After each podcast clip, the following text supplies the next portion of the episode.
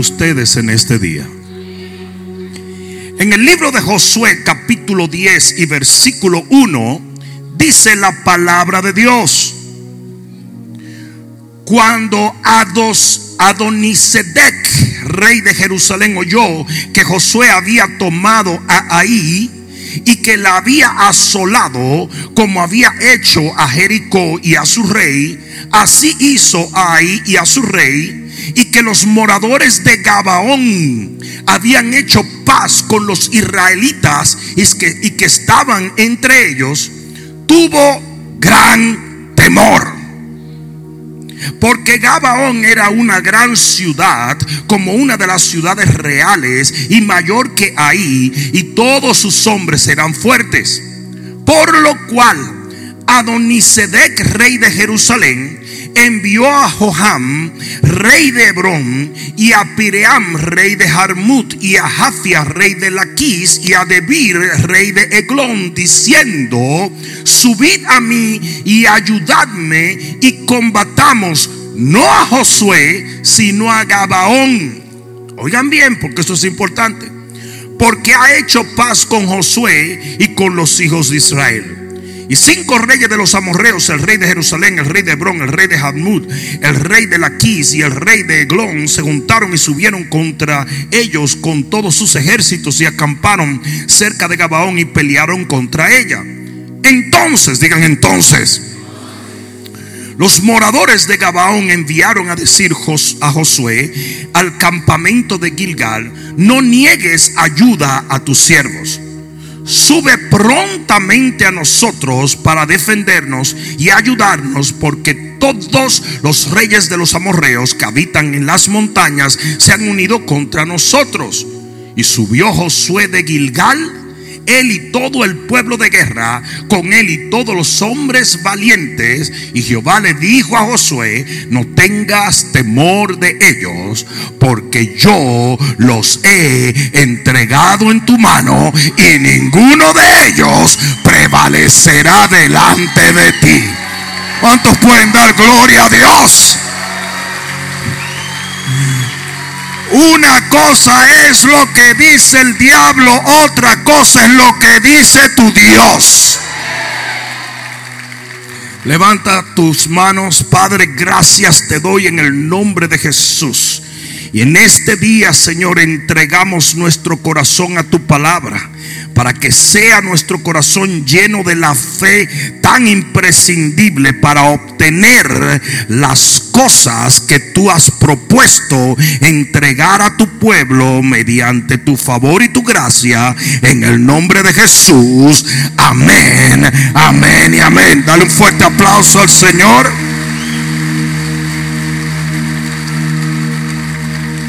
Y quiero que te sientes un momento.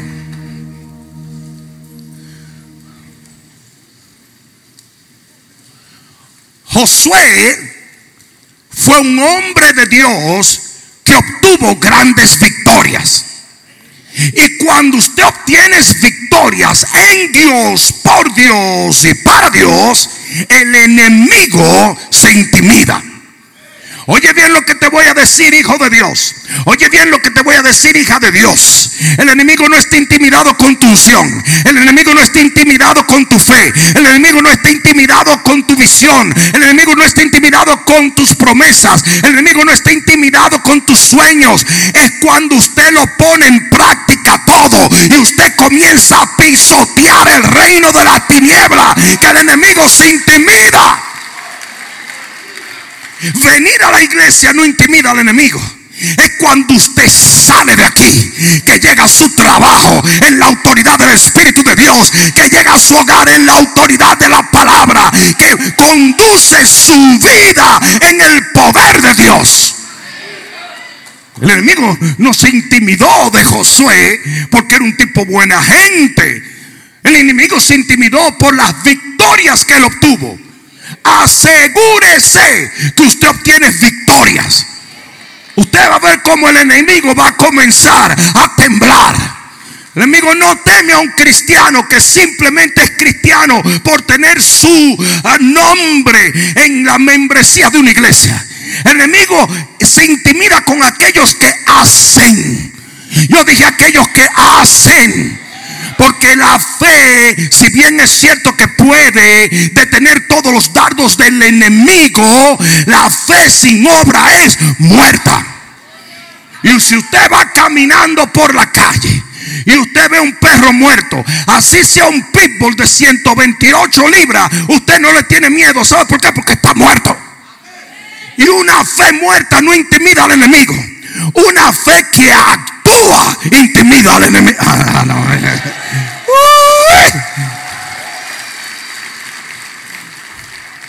y tienes que estar a tu lado. Yo creo que eso es para ti.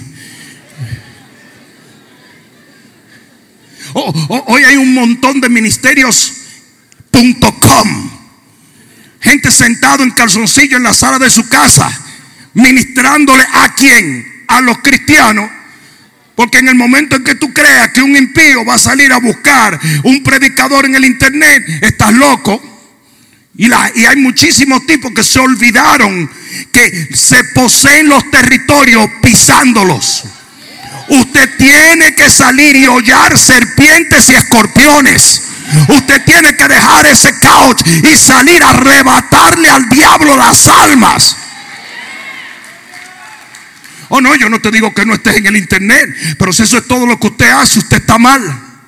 Anda, me dejaron solo. Ahora, aquí es donde viene lo que quiero compartir en este día. El enemigo ataca potencialidad. Y cuando el enemigo oye de las victorias del hombre de Dios, de Josué, que hoy es prohibido que se diga que un hombre de Dios eh, obtuvo victorias, porque eso no se puede, porque los envidiosos del internet te atacan y dicen que tú eres un hijo del diablo. Pero cuando se oyen las victorias que Josué obtuvo para el Señor, el enemigo se intimida. Pero en vez de atacar a Josué, ataca a Gabaón. ¿Y por qué ataca a Gabaón? Aquí viene un principio. Porque el enemigo ataca potencialidad. Y sin que tú te des cuenta, el enemigo ataca cosas o personas que pueden ser de bendición para ti. Y hay muchas veces que el enemigo no te va a atacar a ti, pero ataca a un familiar, ataca negocio, ataca tus sueños, ataca las cosas indirectas que se pueden convertir en algo que bendiga tu vida. Y de repente Gabaón, que representaba una fuente de recursos y de hombres sin haberle hecho nada al enemigo, recibe un ataque del enemigo. Y aquí es donde viene los heavy duty funky Robbie Wow. Cuando están bajo ataque, ellos llaman a Josué y le dicen, no nos niegues tu ayuda, te necesitamos. Cinco reyes se levantaron contra nosotros y están por arrancarnos la cabeza. Y dice que Josué se levantó y toda la noche se acercó y le entró a bombazos al enemigo. Ahora miren lo interesante, esos no eran primos de, Josué. Esos no eran familiares de Josué. Esos no eran ni siquiera muy amigos de Josué. simplemente gente en necesidad. Y hoy yo le quiero hablar a la iglesia del poder de la generosidad.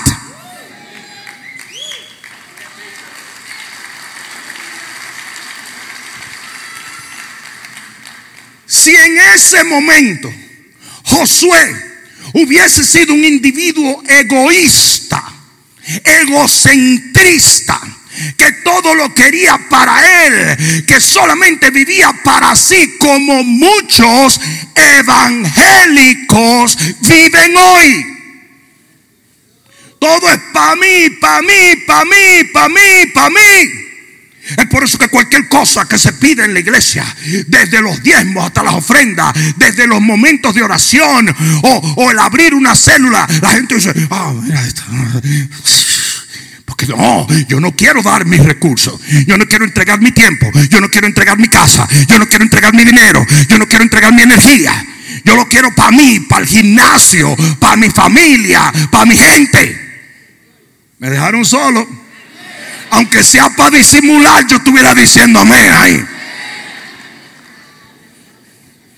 Hay gente que le recontra mega hyper pesa darle a Dios cualquier cosa.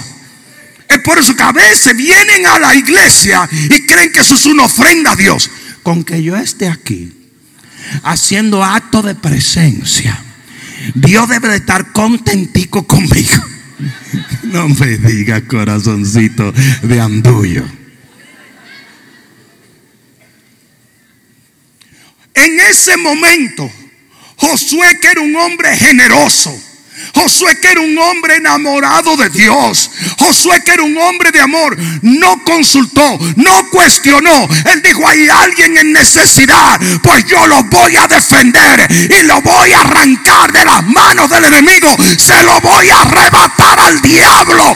Y no voy a permitir que el enemigo los destruya. Yo no sé a quién yo vine a hablarle. Pero será mejor que alguien diga amén. ¿Y quiénes son esos segadores? Levanten las manos los líderes de aquí y alguien...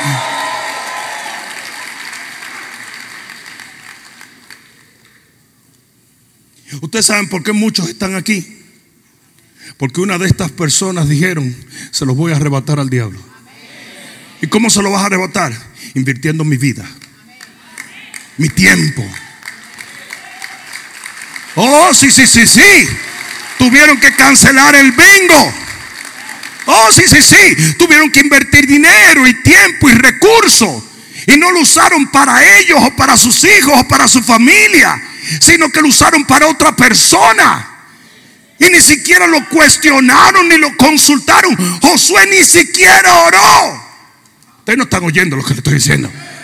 Josué no oró. Lo dice la Biblia, que se encaminó a arrebatar a Gabaón de la fauce de estos cinco enemigos del infierno sin preguntar ni consultar con nadie. Toda la noche. Porque ayudar a gente trae desvelos. Y toda la noche Josué marchó para caerle al enemigo de sorpresa.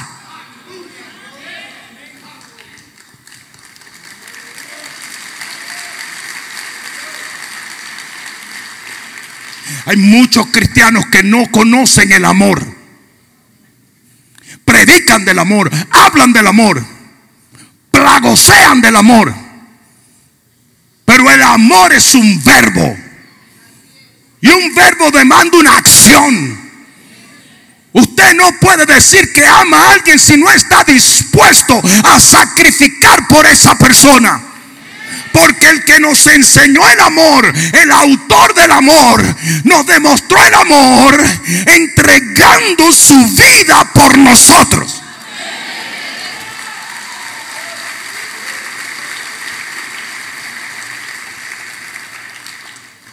Por ese acto, y te voy a decir una cosa, hay mucha gente que se han abierto un millón de puertas por un acto. Yo dije, un acto. Ustedes saben eh, eh, eh, la cadena World of Astoria de hoteles, famoso hotel en New York. Una noche llegó una pareja de ancianos manejando su flamante Rolls Royce y llegó al counter de un hotel a la una de la mañana. Y le dijeron, joven, vine a este, mi esposo y yo vinimos a hacer unos negocios aquí en New York, pero hay una cuestión de la ONU que no sabíamos. Y resulta que no tenemos dónde quedarnos. Hemos ido ya a siete hoteles y no tenemos dónde quedarnos. Y ese joven, que era un joven puertorriqueño, que estaba en el counter, le dijo, mire señor, en ningún lugar vas a encontrar en esta ciudad donde dormir ahora mismo. Pero yo soy el manager de aquí del counter y tengo una habitación yo se la cedo a ustedes gratuitamente. Porque yo no entro, yo, yo no entro a trabajar Eh, yo no salgo de trabajar hasta las 9 de la mañana y de paso te digo que si me ofrecen otro chef, lo tengo que hacer porque no tengo recursos y estoy luchando para eso. Este hombre no sabía quién era esa gente los pone a los dos viejitos, le, los acuesta, que se, que se va, sigue trabajando, pero sube en la mañana, le hace un desayuno, se lo pone en la mesa, le deja una notita y le dice, no se preocupen, váyanse cuando ustedes quieran, porque yo estoy trabajando hasta tal hora. Lo que ese hombre no sabía, lo que ese joven no sabía, es que ese hombre era un billonario. Y ese hombre decide, ¿sabes qué? Yo quiero abrir un hotel. Y abre el World of Storia, pero quería que fuera ese joven puertorriqueño el manager de todos sus hoteles en el futuro. Un acto. Por eso es que dice la Biblia, sea hospedador, porque tú no sabes cuándo vas a hospedar un ángel. Alguien debe decir amén.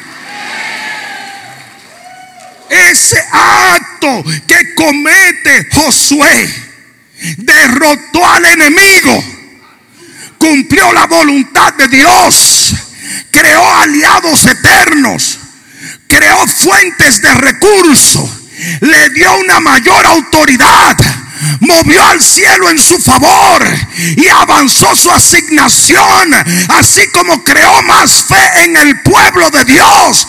Un solo acto te puede abrir un millón de puertas. Pueblo de Dios, despierta. Eso es amor.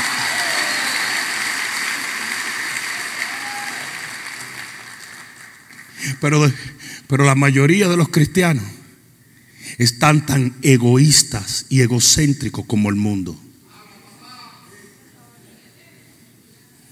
¿Y de dónde viene el egoísmo? De Lucero. No, no, no la cantante mexicana. Lucero. El de Isaías 14, 13. Dios tenía una asignación, pone a Lucero allí y a él no le importó lo que Dios quería, era lo que yo quería. Y yo quiero un trono, y yo quiero ser grande, y yo, yo, yo, yo. Se cegó al hecho de que tenía una de las posiciones más poderosas que jamás existieron. Pero el yoísmo te ciega las bendiciones. Es por eso que la gran mayoría de los cristianos están totalmente desilusionados de Dios. Porque usted quiere más y más y más y más y más. Y después que tenga más, más, más, más. Es como aquella parábola que dijo el Señor. Dijo, había un hombre que hizo muchos bienes y, y tuvo grandes cosechas y no se le ocurrió bendecir a otros con ellas sino simplemente que dice, haré graneros mayores. ¿Y sabe lo que dijo el Señor? Torpe, tú no sabes que vienen a pedirte tu alma en esta noche. ¿Y para quién será todo lo que acumulaste? La mayoría de los cristianos no usan toda la fe o todos los recursos o todo lo que puedan usar. Lo viven reservando para ellos. Y la Biblia dice que cuando usted guardaba el maná por angurrioso se llenaba de gusanos.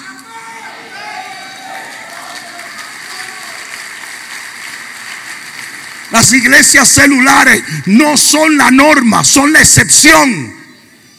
Porque el pastor que se pare dice, esta es una iglesia celular, dice, no, no, no, no, Yo vengo los, los domingos a que me den paz. ¿Paz de qué? Si el mismo Espíritu Santo te vive molestando la vida que testifiques, que ayudes, que ames, que tiendas una mano.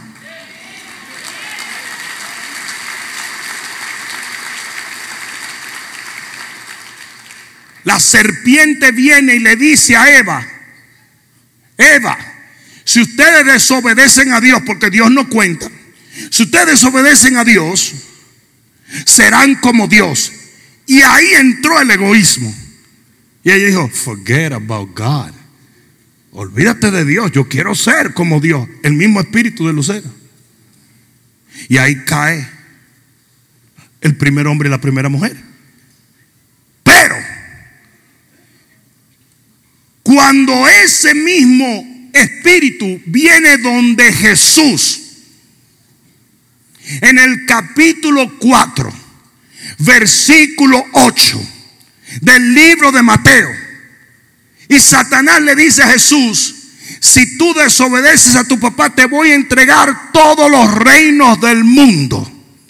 Por cuanto Jesús no era egocéntrico, por cuanto Jesús no era egoísta, sino que él prefería morir para que tú vivieras. Él reprendió al diablo en ese momento y lo echó fuera de su vida. Parecido más o menos a lo que hizo Salomón. El Señor le dio un cheque en blanco a Salomón y le dijo, dime lo que tú quieres.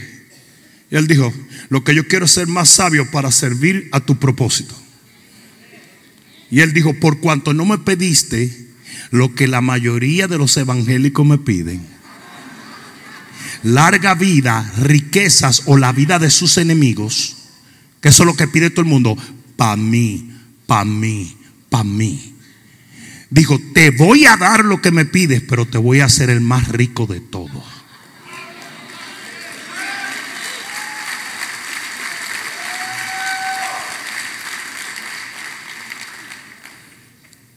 En ese momento Jesús derrota el espíritu egocéntrico y nos muestra un mejor camino. Por eso es que Filipenses, mira lo que dice Filipenses capítulo 2. Mira lo que dice Filipenses capítulo. ¿Alguien está aprendiendo algo? Filipenses capítulo 2.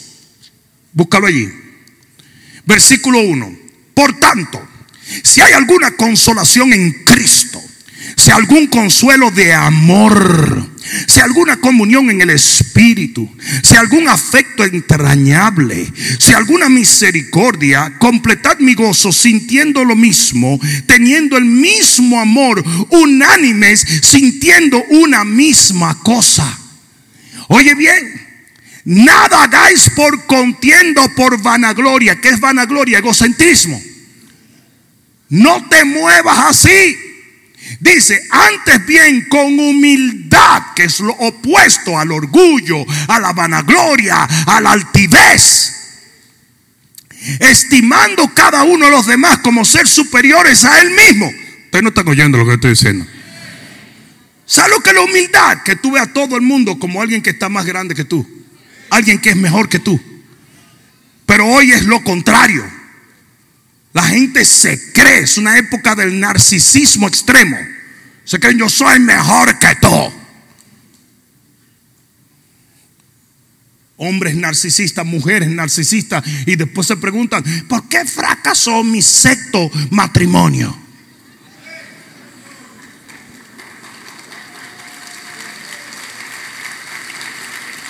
No estaban esperando esa, ¿verdad? No estaban esperando eso. Dice aquí, versículo 4, no mirando cada uno por lo suyo propio, que eso es egocentrismo. No mires por lo tuyo. Primera de Corintios 13 dice, el amor no mira por lo suyo propio. El cristiano que solo mira por lo de él y no es generoso y no da, es un cristiano que no ha conocido el amor de Dios.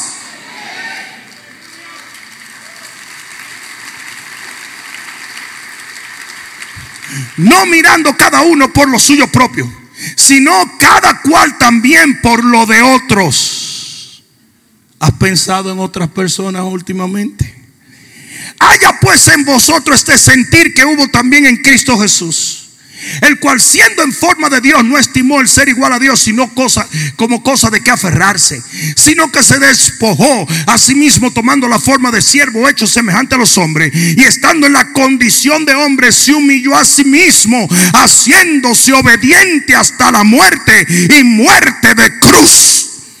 Por lo cual Dios le exaltó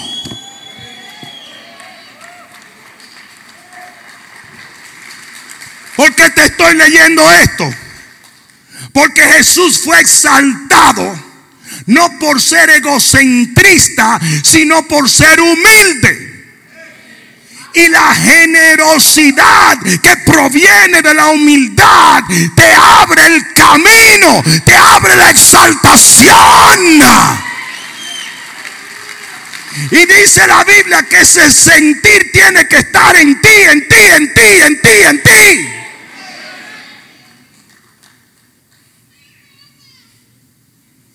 La gran mayoría de los cristianos, cuando tú le dices, Dios prospera, dicen, amén. Bueno, los que son sinceros, hay un montón de hipócritas que siempre andan para que la gente crea que son más santos que ellos. No, Dios no prospera. Esa gente de la prosperidad son del diablo. Pero al otro día están pidiéndole un aumento al jefe. Que su problema no es la prosperidad, porque ellos viven lo mejor que pueden. Su problema es que no creen que Dios lo puede hacer. Y la mayoría de los cristianos tú le dices que Dios prospera y te dicen amén. Pero en el instante que te dicen, pero tienes que aprender a dar, te dicen, eso es diabólico, eso es diabólico.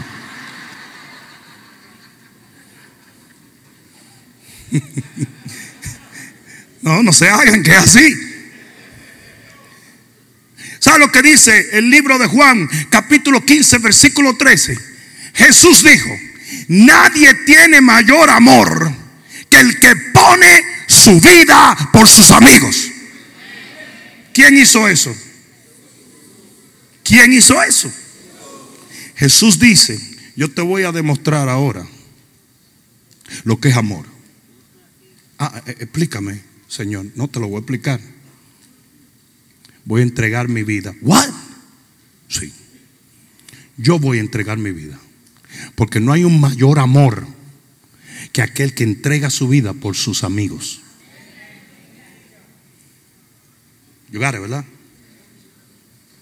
Ah, pero Bishop, eso es Jesús, no yo. Mentira. Yo dije, mentira. Y te lo voy a demostrar. En primera de Juan, capítulo 3 y versículo 10. Búscalo para que después no esté inventando. Búscalo, que de esto tú no has oído predicar en 10 años, porque hoy todo es, vamos a echar para adelante, vamos para arriba, para arriba, para arriba, eh, eh, para arriba. Eh, se llama el Evangelio de la Vagamundería. Primera de Juan 3:10.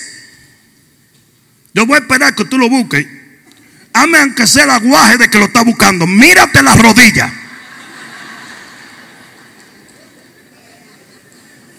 Porque yo necesito. Ah, bueno, mira. Si no tienes Biblia sin vergüenza, a que no dejaste el celular. Ah, pero que mi, Biblia está en el celular. No, Señor. Búsquese una Biblia.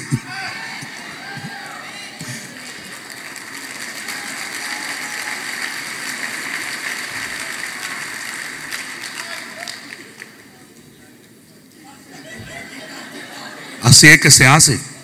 Tu Biblia bien heavy, que cuando tú la abras huela a sobaco porque la tiene aquí todo el tiempo.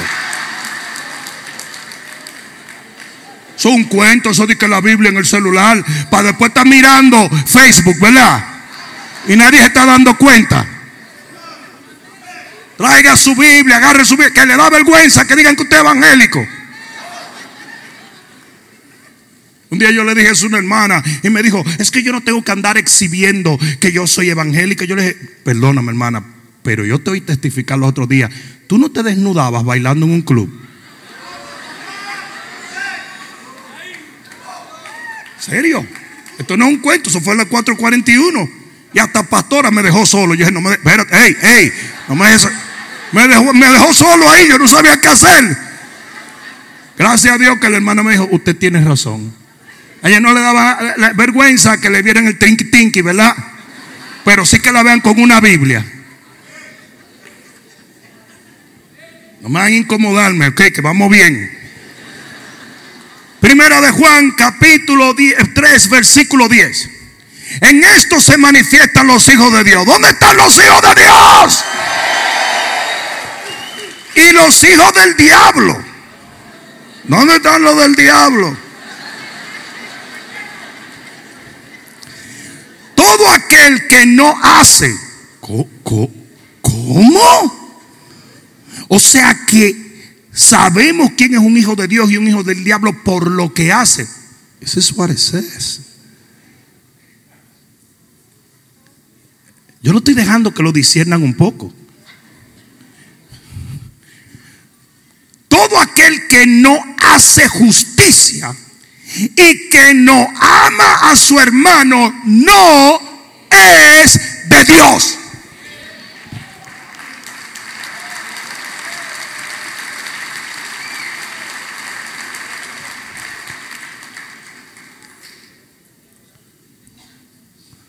No le está gustando esto, ¿verdad? Es más, hay algunos que se creen hijos de Dios que si yo juzgo cómo aman a la gente y lo que hacen, serían hijos del diablo en realidad.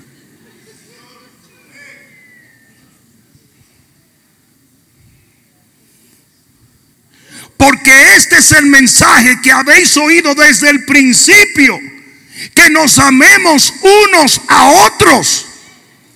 Y mira cómo lo pone, porque está hablando de amor y de los hermanos. No como Caín, que era del maligno y mató a su hermano. O sea, aquí no está revelando que Caín era del diablo. Y mató a su hermano. Y ese es el sentido. ¿Y por qué mata Caín a su hermano? Muy simple lo mató porque su hermano estaba haciendo lo correcto y a él le dio envidia y Dios no lo bendijo porque bendijo a su hermano y ese es el problema con mucha gente. Usted es tan egocéntrico que todo el que recibe bendición usted lo entiende como una maldición para usted.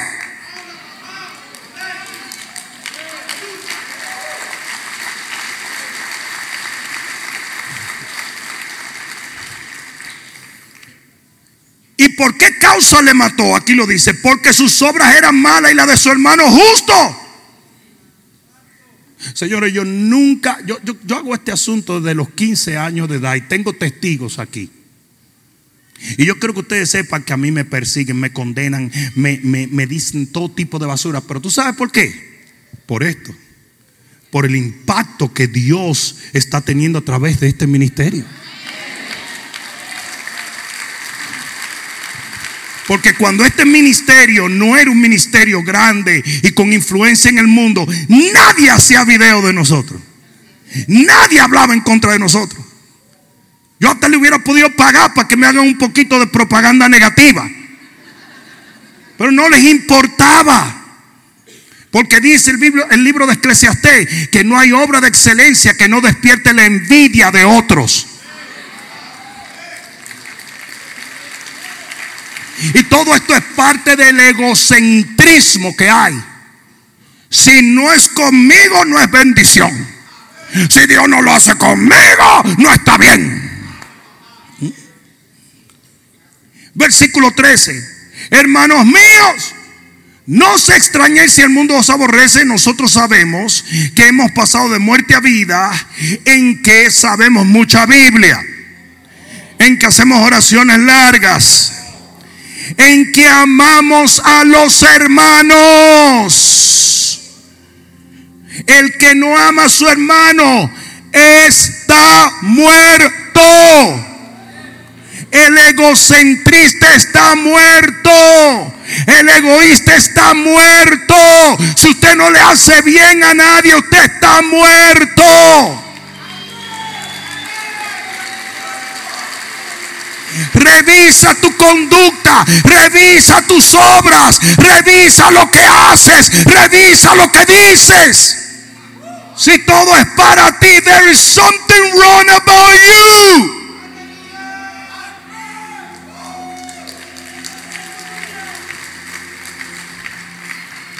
Versículo 15.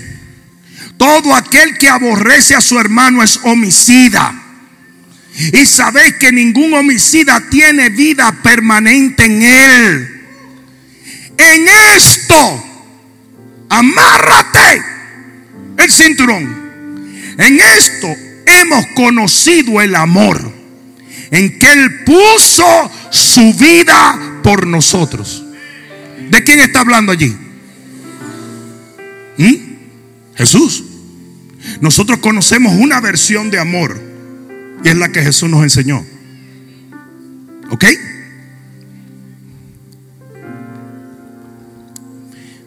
También nosotros debemos poner nuestras vidas por los hermanos.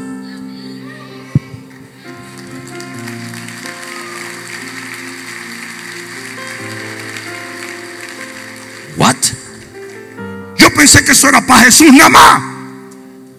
Yo, yo, pensé que el único que podía hacer eso era Jesús. Absolutamente no es para nosotros los que tenemos el mismo ADN de Jesús. Los que tenemos el mismo corazón de Él. Los que vimos lo que Él hizo para hacerlo. Capítulo 17 del libro de Juan. Todo lo que hice lo hice por ejemplo ustedes. Incluyendo morirse si es necesario. No, no, yo no puedo abrir grupo. Yo no, no, no, no, no, no, yo no puedo aconsejar. No, no, no, a mí que no me estén molestando. A mí, yo no me voy a la iglesia a ver qué es lo que hay. Eso es diabólico. Es muerte. Yo dije, es muerte. Tú ves toda la gente que está aquí ahora mismo. Hay cuatrocientos y pico de servidores allá afuera. Cuidando tus niños. Cuidando el parqueo cuidando las puertas, en seguridad, cocinando en la cafetería.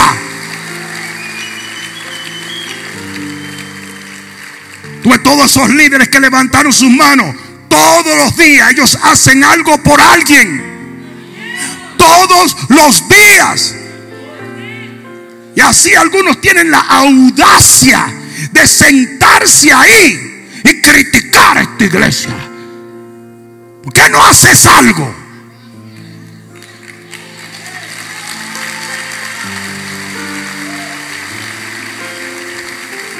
Y se dejan comer el coco de un montón de demonios allá afuera.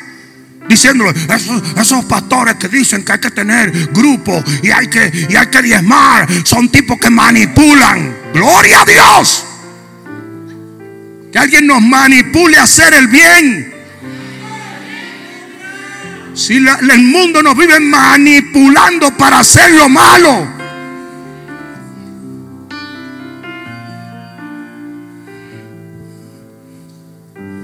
En Lucas capítulo 10 Jesús nos habla de la parábola del samaritano. Y esa parábola empieza por una discusión entre los religiosos y Jesús. Y el religioso le pregunta a Jesús, ah, entonces tú dices que hay que amar al prójimo. Sí. ¿Y cuál es mi prójimo? Y Jesús da la parábola del samaritano. Y en la parábola del samaritano un hombre está herido y tirado. Y dice que pasa un levita y no le hace caso. Dice que pasa otro hombre y no le hace caso. Pero pasa el buen samaritano. Y se tira del caballo. Y lo, y lo cura y lo monta en el caballo y se lo lleva y lo ayuda. Y le dice, ese es tu prójimo. Cualquiera que tenga una necesidad, cualquiera que, que tú veas llorar, cualquiera que veas sufrir, el prójimo de ese soy yo.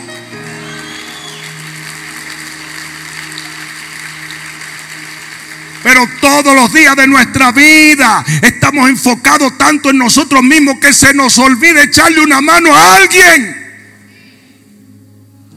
Porque ese es el espíritu de este tiempo. Hay más egoísmo en las iglesias evangélicas que en cualquier otra parte del mundo. Hoy se ha predicado un evangelio egocentrista y humanista. Pregúntale a los evangélicos en qué están. Estamos en fitness. I gotta get fit. I gotta go to the gym. I gotta get fit. Estamos en hacer billetes. Vamos a hacer dinero. Vamos a hacer dinero. Pero muy pocos tú le preguntas. ¿Qué estás haciendo? O estoy ayudando, abrí un grupo, estoy yendo aquí, estoy yendo allá. Muy poca gente. Las iglesias llenas de tatuajes y de imbéciles. Se caen y se trayan porque everything is about them. Todo es sobre ellos. Hay una preocupación tan grande en yo quiero ser mejor. Tú sabes cómo tú te sanas cuando sanas a otros. Tú sabes cómo tú te fortaleces cuando fortaleces a otros. Montón de cristianos deprimidos, pero tú sabes por qué estás deprimido, porque no le das nada a nadie. Te la pasan metido en ese círculo de no tengo, no tengo, quiero más, no tengo, no tengo, no tengo. Ve y da lo que tienes.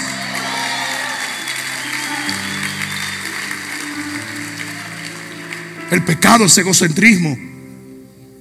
Muchos cristianos ocupados de pornografía y de adulterio y de fornicación y de vagamundería. Porque todo es mi, mi, mi, mi, mi. El yoísmo ha desfigurado el evangelio. Por eso Pablo profetizó y dijo, vienen tiempos peligrosos. Porque habrá hombres amadores de sí mismos.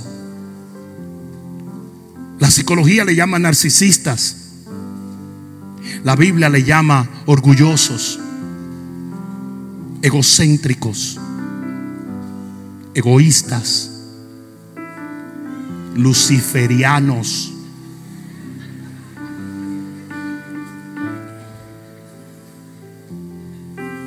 Y la ofensa que tuvieron los fariseos cuando le dijeron eso.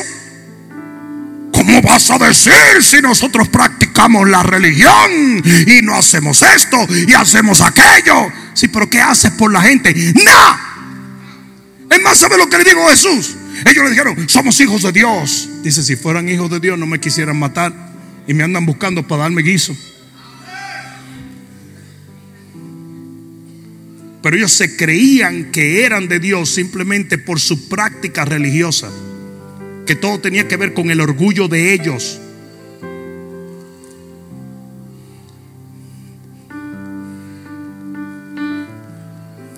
Lucas 6:38. Con esto termino. Libro de Lucas capítulo 6, versículo 38. Probablemente has escuchado este versículo más o menos unas 55 veces, pero para mí es uno de los versículos menos aplicados en esta generación.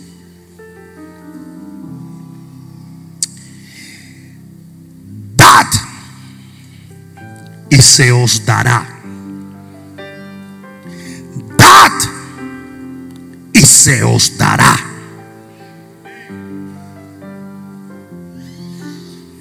medida buena, apretada, remecida y rebosando, darán en vuestro regazo. Porque con la misma medida con que medís se le volverá a medir a ustedes. Mira lo que Jesús está diciendo. Tu generosidad desata la bendición sobrenatural.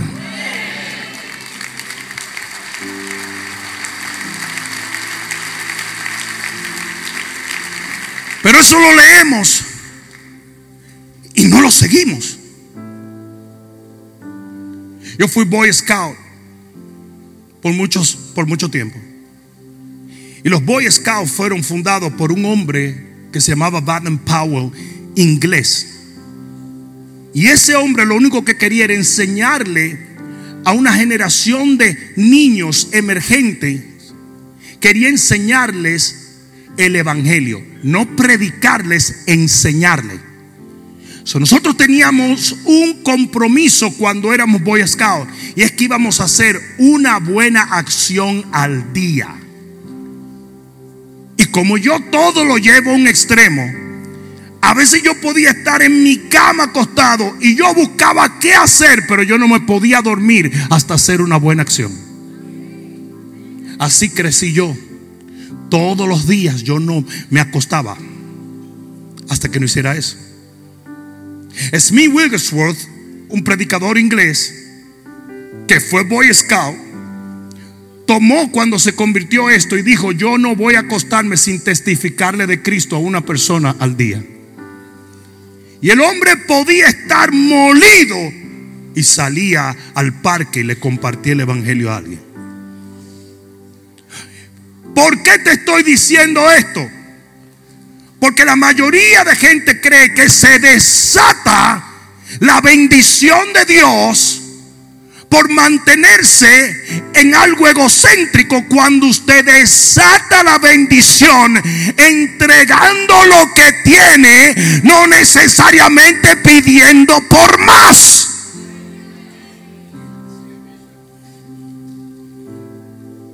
Entonces se siente incómoda la gente que ve a los pastores bendecidos y prosperar.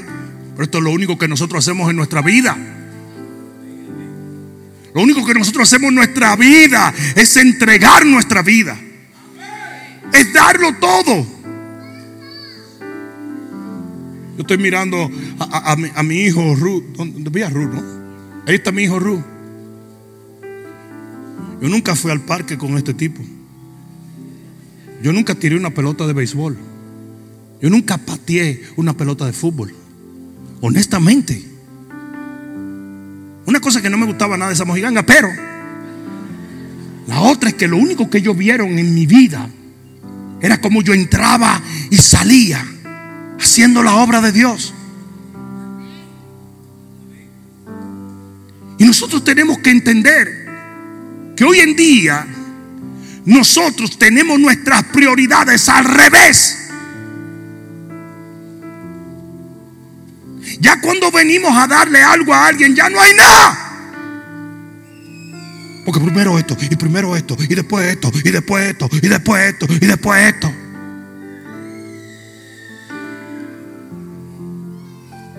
Es primordial que usted entienda que nosotros nacimos por amor para vivir por amor.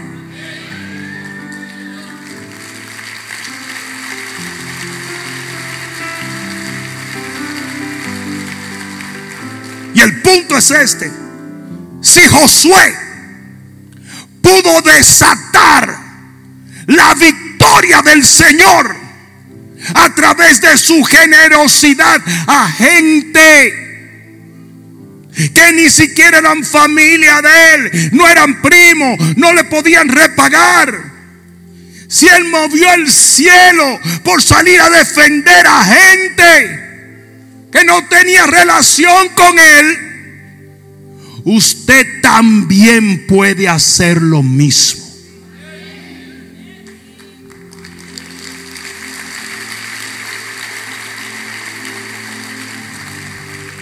Ponte de pie, por favor.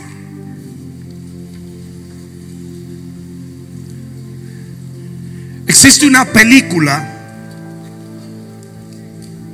ya es un clásico, la película se llama Pay It Forward o Cadena de Favores. Y el plot de esta película es que hay un maestro de ciencias sociales que le pone un ejercicio a sus alumnos. Y le dice a sus alumnos, yo quiero que ustedes me traigan una idea que pueda conmocionar el mundo para bien. Y hubo un muchachito que se le ocurre lo de cadena de favores. Y era muy simple. Usted le va a hacer un favor a alguien en necesidad. Y cuando esa persona le quiera repagar el favor, usted le dice, no, págaselo a alguien más y pídele lo mismo. Algo sucedió. Al final de la película el niño muere. Y cuando el niño muere, la noticia saca el hecho de su muerte y explica lo que el niño estaba haciendo. Y todo el mundo se entera y se empieza a dar cuenta que una persona, un extraño que ellos encontraron, que le hizo un favor y le pidió eso, era porque ese niño había iniciado esa cadena. Y para el funeral del niño, miles y diez miles de personas que habían sido afectadas positivamente por lo que un niño comenzó, llegaron al funeral y se veían las líneas de los carros viniendo de todos los Estados Unidos y del mundo. Solo porque cada persona haría un acto de generosidad a alguien que no le podía repagar. ¿Sabes qué? Este es el Evangelio.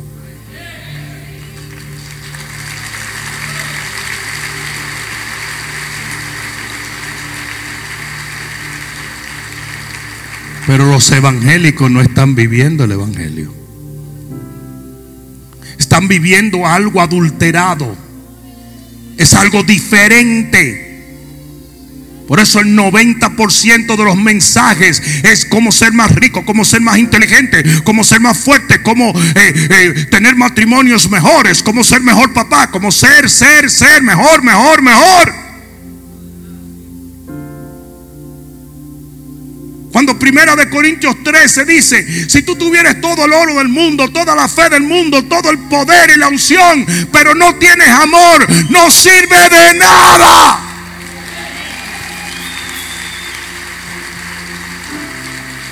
Pero hoy la gente vive en el estúpido Instagram. Y quiere más, y quiere más, y quiere más. Pero no da más. Y de ahí viene una desilusión porque usted solamente puede cosechar lo que usted da. Y viven desilusionados los evangélicos con Dios cuando ya Él te dijo que si tú dabas ibas a recibir mucho más de lo que diste. Oh, eso vale un grito de victoria aquí.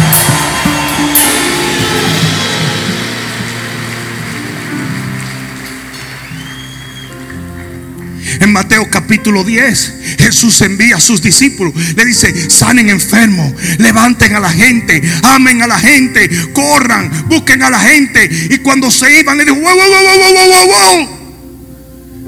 Recuerden que ustedes recibieron de gratis. Pues den de gratis.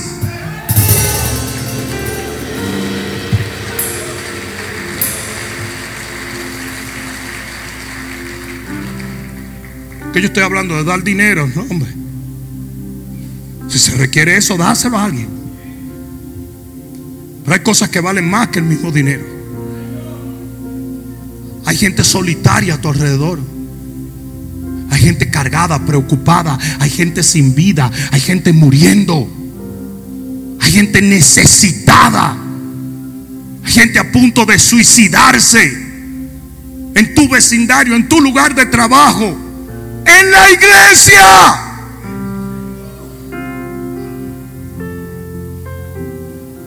Pero no, yo estoy muy preocupado porque yo lo que tengo que resolver mi problema es que tu problema no se va a resolver así. Tu problema se resuelve cuando siembras en otro, cuando das en otro, cuando bendices a otro. El cristiano que no entiende esto es como el hombre que se llenó de graneros, pero no quería darle a nadie. ¿De qué te sirve una unción si no oras por nadie? ¿De qué te sirve la palabra si no la entregas? ¿De qué te sirve el dinero si no lo siembras?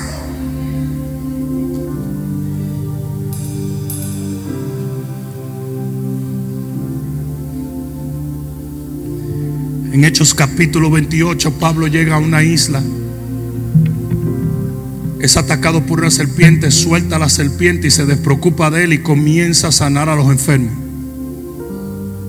Y dice que cuando terminó de hacer esto, fue y sanó al, jefe de la, del lugar, de la isla de Malta, que se llamaba, eh, eh, el, padre, el papá de Publio, un hombre muy famoso.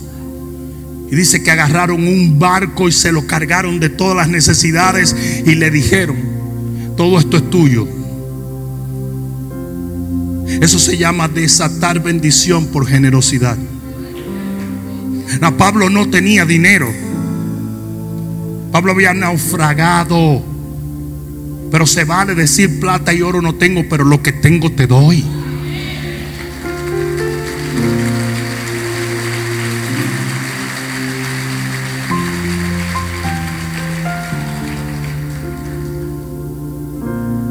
Proverbios 18, 16 dice, la dádiva del hombre le ensancha el camino y lo lleva delante de reyes. Lo que te abre el camino delante de ti es cuando tú comienzas a, darle a otros. Tan así que Jesús dice en Mateo capítulo 5, Mira lo que dice Mateo capítulo 5. No puedo terminar sin leerles esto. Mateo capítulo 5.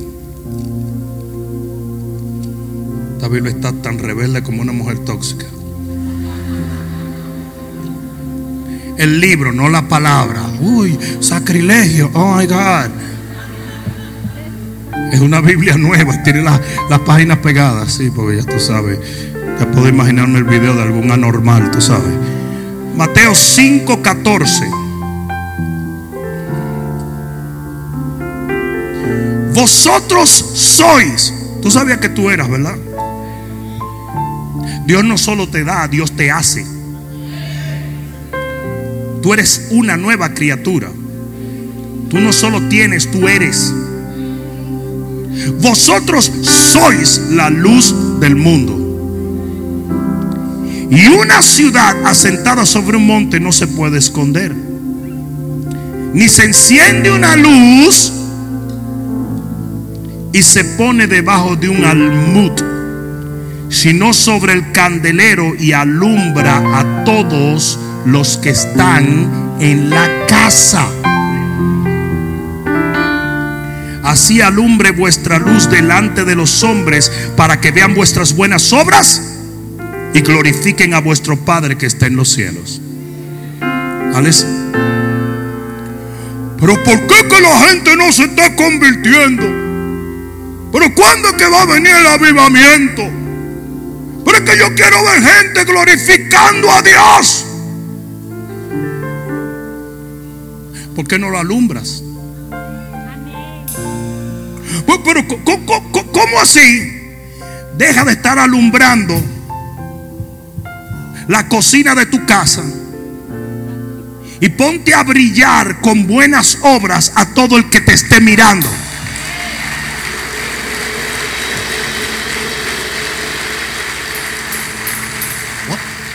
What? Es que nunca se encendió la luz en tu vida para que tú hicieras lo que hace, que es nada. Porque está basado en el egoísmo. Dios te encendió a ti, tú sabes lo que tú haces. Tú te metes debajo del almud para que la luz te dé a ti nada más. Es a mí. Yo quiero esta luz para mí. Yo quiero dones. Yo quiero temblar. Y ya acaba, acaba. Yo quiero visiones. Yo quiero fuego. Yo quiero poder. Que Jesús se me aparezca aquí en la noche. Aquí, aquí, aquí. Yo quiero sabiduría. Yo quiero unción. Nada de eso. ¿Para qué? ¿Para qué? Si no lo vas a dar. Si no lo vas a entregar si no vas a hacer algo positivo con ellos, si no vas a volverlo obras. Cuando usted comience a hacer obras, que la gente vea tu obra, que vea cómo bendices a fulano, cómo ayudas a fulano, cómo evitaste que este se suicidara, cómo levantaste esa mamá soltera, cómo levantaste ese hombre perdido, cómo ayudaste a salir de la droga a este, cómo ayudaste a salir del alcohol a aquel.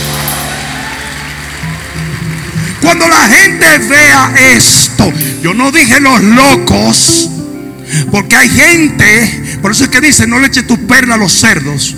Hay gente que puede ver toda la prueba, pero decidieron odiarte porque odian a Cristo.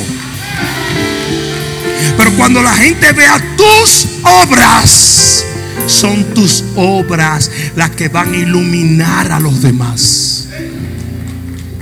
Son tus obras las que van a alumbrar. ¿Y cuál es el resultado? Que la gente va a comenzar a glorificar a Dios. Porque tú me predicaste un evangelio que no me dejó pegarme un tiro. Pero hay algunos que son como el levita que le pasó por el lado al tipo tirado en el suelo y le valió tres pepinos. Gente entra y sale de la iglesia y se olvida de todo.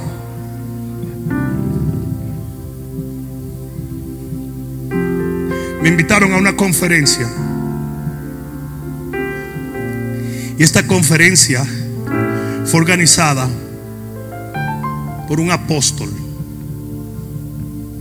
El apóstol era un hombre muy elocuente. Era un ingeniero, un hombre muy inteligente. Con mucha influencia.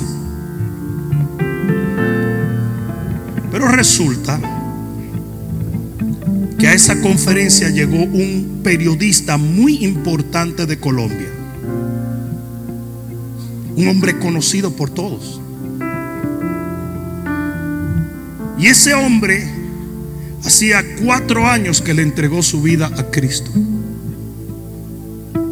Y él llega a esa conferencia y aquel pastor, apóstol elocuente y que le gustaban mucho los elogios y todo, decide subir al periodista a testificar. Big mistake. Que el periodista se subió allá arriba. Ustedes saben que los periodistas son cabeza caliente. Por eso se pueden meter en una guerra a conseguir una noticia. Y él se sube en la plataforma y dice, muchísimas gracias, apóstol. Pero yo debo decir una cosa, ¿te importa que lo... No, dila. Ah, le dijo, me da tanto dolor que tú me conoces por 32 años. Has sido ministro toda tu vida, pero nunca me testificaste a Cristo. Dijo, caí en drogas, en alcohol. Perdí el amor de mi vida, la madre de cinco hijos. Mis hijos todos me odian. No gané los premios que hubiese podido ganar. Porque mi alcoholismo me lo robó todo. Pero tú me pasabas por el lado tres veces a la semana y me hablabas de tonterías. Y mientras tanto, yo pensaba de qué manera me iba a suicidar. Y por el favor de Dios, cada vez que ponía ese revólver 38 en mi 100, Dios me detenía. Lo hice más de siete veces. Tengo una caja llena de cartas a mi familia. De las veces que le escribí pensando que me iba a poder suicidar, pero algo me detenía. Y un día contraté una señora para limpiar mi casa. Y lo primero que esa señora hizo fue poner alabanza. Y dije, aquí estamos en problema. Y con el mapa en las manos, aquella señora me vio sentado, perdido, destruido. Y no le importó que yo era un periodista famoso. Se acercó y me dijo, Jesús te ama. Y Él quiere levantarte. Y Él quiere devolverte todo lo que el diablo te robó.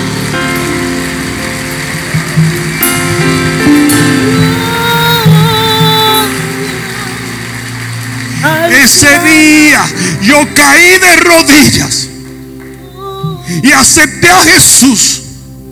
El alcoholismo se fue. Las tinieblas se fueron. Mi vida cambió. Porque alguien decidió no ser egocentrista, sino ser generoso. No me dio plata, no me dio oro, pero lo que tenía me dio.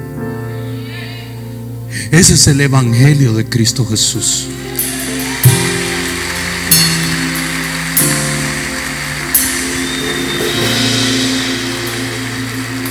Cuando Josué se movió, dice que Jehová reaccionó.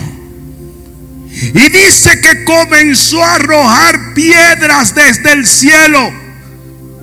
Y dice que más mató Jehová con el granizo que caía en el campo de batalla que los que mató Josué. Todo por un acto de amor por un acto de generosidad. Nosotros somos la luz del mundo. Y no puede haber jamás algo más egoísta que sea quedarnos con esa luz. Usted no tendrá todo, pero usted sí tiene. Lo voy a decir, usted no lo tendrá todo, pero usted sí tiene. Usted tiene vida, usted tiene evangelio, usted tiene amor, usted tiene tiempo, usted tiene recursos, usted tiene para darle a otro, usted tiene.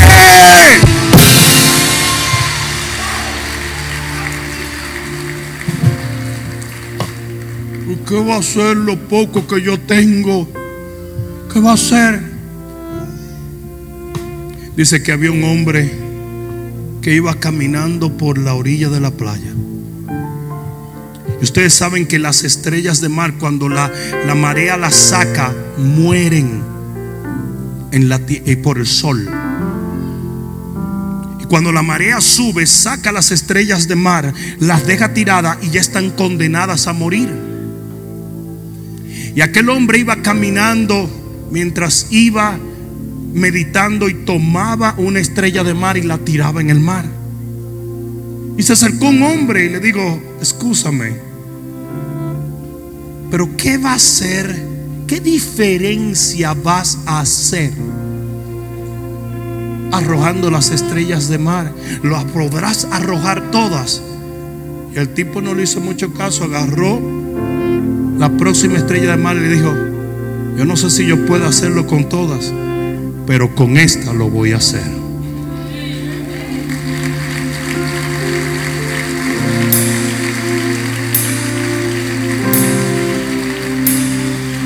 Usted no tendrá para todo el mundo, pero sí tiene para algunos. Y eso es lo que hace que la gente se convierta. Todo el que está aquí escuchó el Evangelio por algún medio por la televisión, por la radio. Pero fue cuando una persona lo tomó de la mano y le dijo, vamos a la iglesia, que ellos verdaderamente llegaron aquí.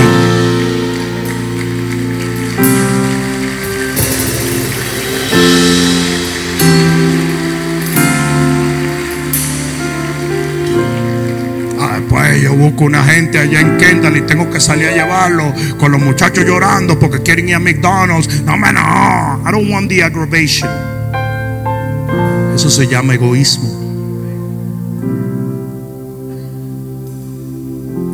Si tú quieres ser como tu padre, si tú quieres ser luz, si tú quieres ser como el Señor, tienes que aprender a sacrificar por los demás.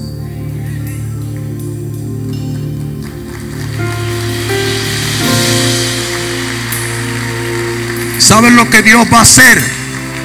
Para que usted sepa que así funciona la cosa, que cuando usted comience a sembrar en otro, aunque usted no lo pida, Dios va a derramar bendición sobre su vida. Una vez vino una persona y me dijo a mí, ¿y qué tantos carros tú tienes? Ver qué le importa a esa persona. Como que hubiera dado cinco centavos para que yo compre mis carros. Pero me dije, ¿qué tantos carros tú tienes? Le dije yo, ¿cuántos carros tú tienes? Me dice, uno. ¿Y cuántos carros has regalado? Me dijo, ninguno. Yo he regalado como 16 carros. No sabía qué decirme. Se quedó calladito. Porque lo que Dios hace es que te reta a dar. Y Él te demuestra que la generosidad tiene poder. Dar, dáselo fuerte.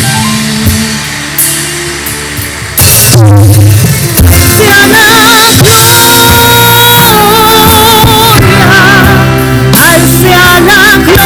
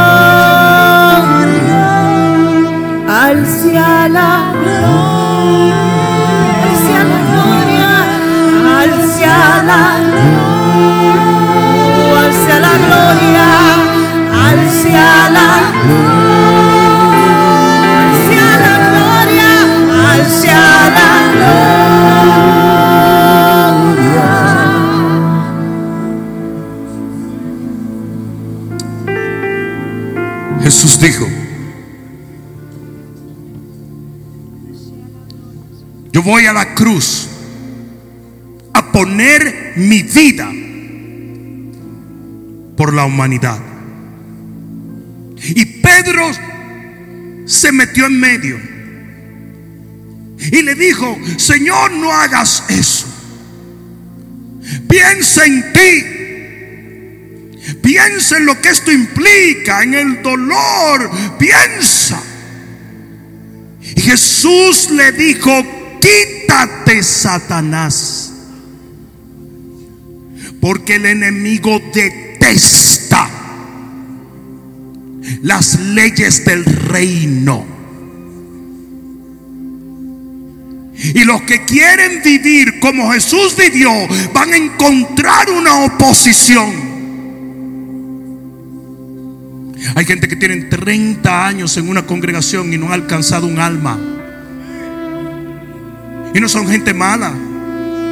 Pero no quieren. Es que no, es que no quiero, no quiero. Tú sabes que la gente después me ande llamando para preguntarme cosas de la Biblia y nada de eso. Hay gente que le pidió a Dios una casa para poder tener un grupo y nunca lo abrió. Hay gente que le dijo hipócritamente, Señor, si tú me das un vehículo, yo lo lleno para la iglesia todos los domingos y no ha traído una sola gente. Y ya el carro se desconchinfló. Porque el enemigo va a oponer que tú vivas como Jesús.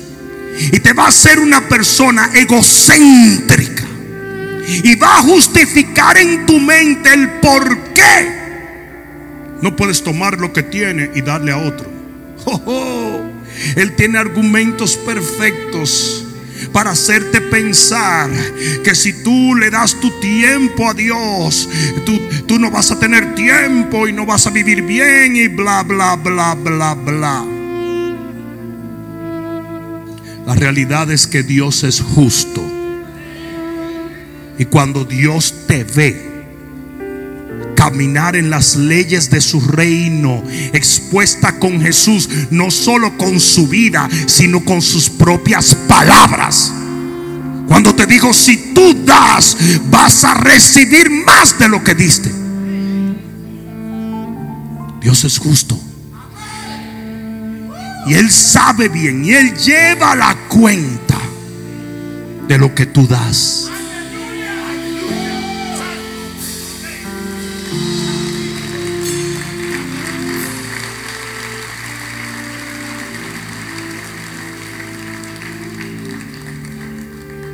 Hermana Giselle me dijo esta mañana, tú no te vas a imaginar lo que a mí me pasó hace un tiempo. Una persona se acercó a mí y me dijo, ¿sabes qué? Tú no me conoces, pero yo te voy a hacer el favor que tú necesitas. En este caso era una situación de su trabajo, de su profesión, porque conocí a la licenciada Altagracia, mi mamá. Y mi mamá tiene 15 años que partió con el Señor. Y le dijo a mi hermana, quizás tú no lo sabes.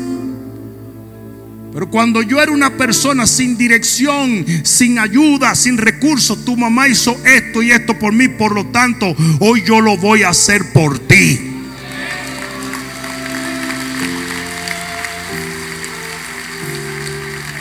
Porque Dios sabe llevar la cuenta bien. Levanta tus manos al cielo, Padre, yo te doy las gracias. Y tomo autoridad contra todo espíritu egocéntrico y luciferiano. Todo espíritu del infierno que solamente piensa en sí mismo y no en ti, oh Dios, o en tus hijos, o en la asignación, o en el reino, o en la obra. Yo lo reprendo en el nombre de Jesús. Y te pido en este momento, Señor, que tu Santo Espíritu nos ilumine para vivir, sentir, caminar y obrar como tú nos has ordenado hacerlo. Padre mío, hoy presentamos nuestra vida como un sacrificio vivo delante de ti. Y te entregamos lo que tenemos y te decimos, Señor, indícanos a quién debemos dárselo. Sabemos muy bien que de gracia recibimos y de gracia daremos. Ayúdanos, oh Dios, a tener tu mismo corazón. Pon tu mano en el corazón. El Señor dijo, quitaré el corazón de piedra que tú tienes y te daré uno de carne. Porque el hombre que no tiene al Señor no siente por los demás, no tiene empatía. Pero el que tiene a Cristo recibe un corazón que puede sentir. Por eso Jesús dijo, llora con los que lloran, ríe con los que ríen. Y si usted es de Cristo, usted va a sentir por la gente y los va a ayudar y los va a amar y los va a defender y los va a escudar y les va a predicar el Evangelio.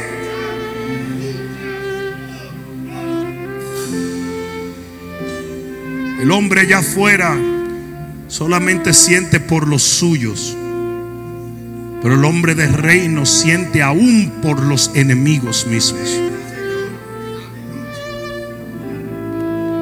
Dile, Padre, en el nombre de Jesús, que este corazón de carne reciba tu amor y recibiendo tu amor lo pueda dar en forma de obras de amor con toda persona, lo merezca o no, porque de gracia recibo y de gracia daré. En el nombre de Jesús, el que lo crea, diga amén. Amén, amén, amén, amén, amén, amén. Dáselo bien fuerte al Señor. Dios te bendiga, iglesia. Arasana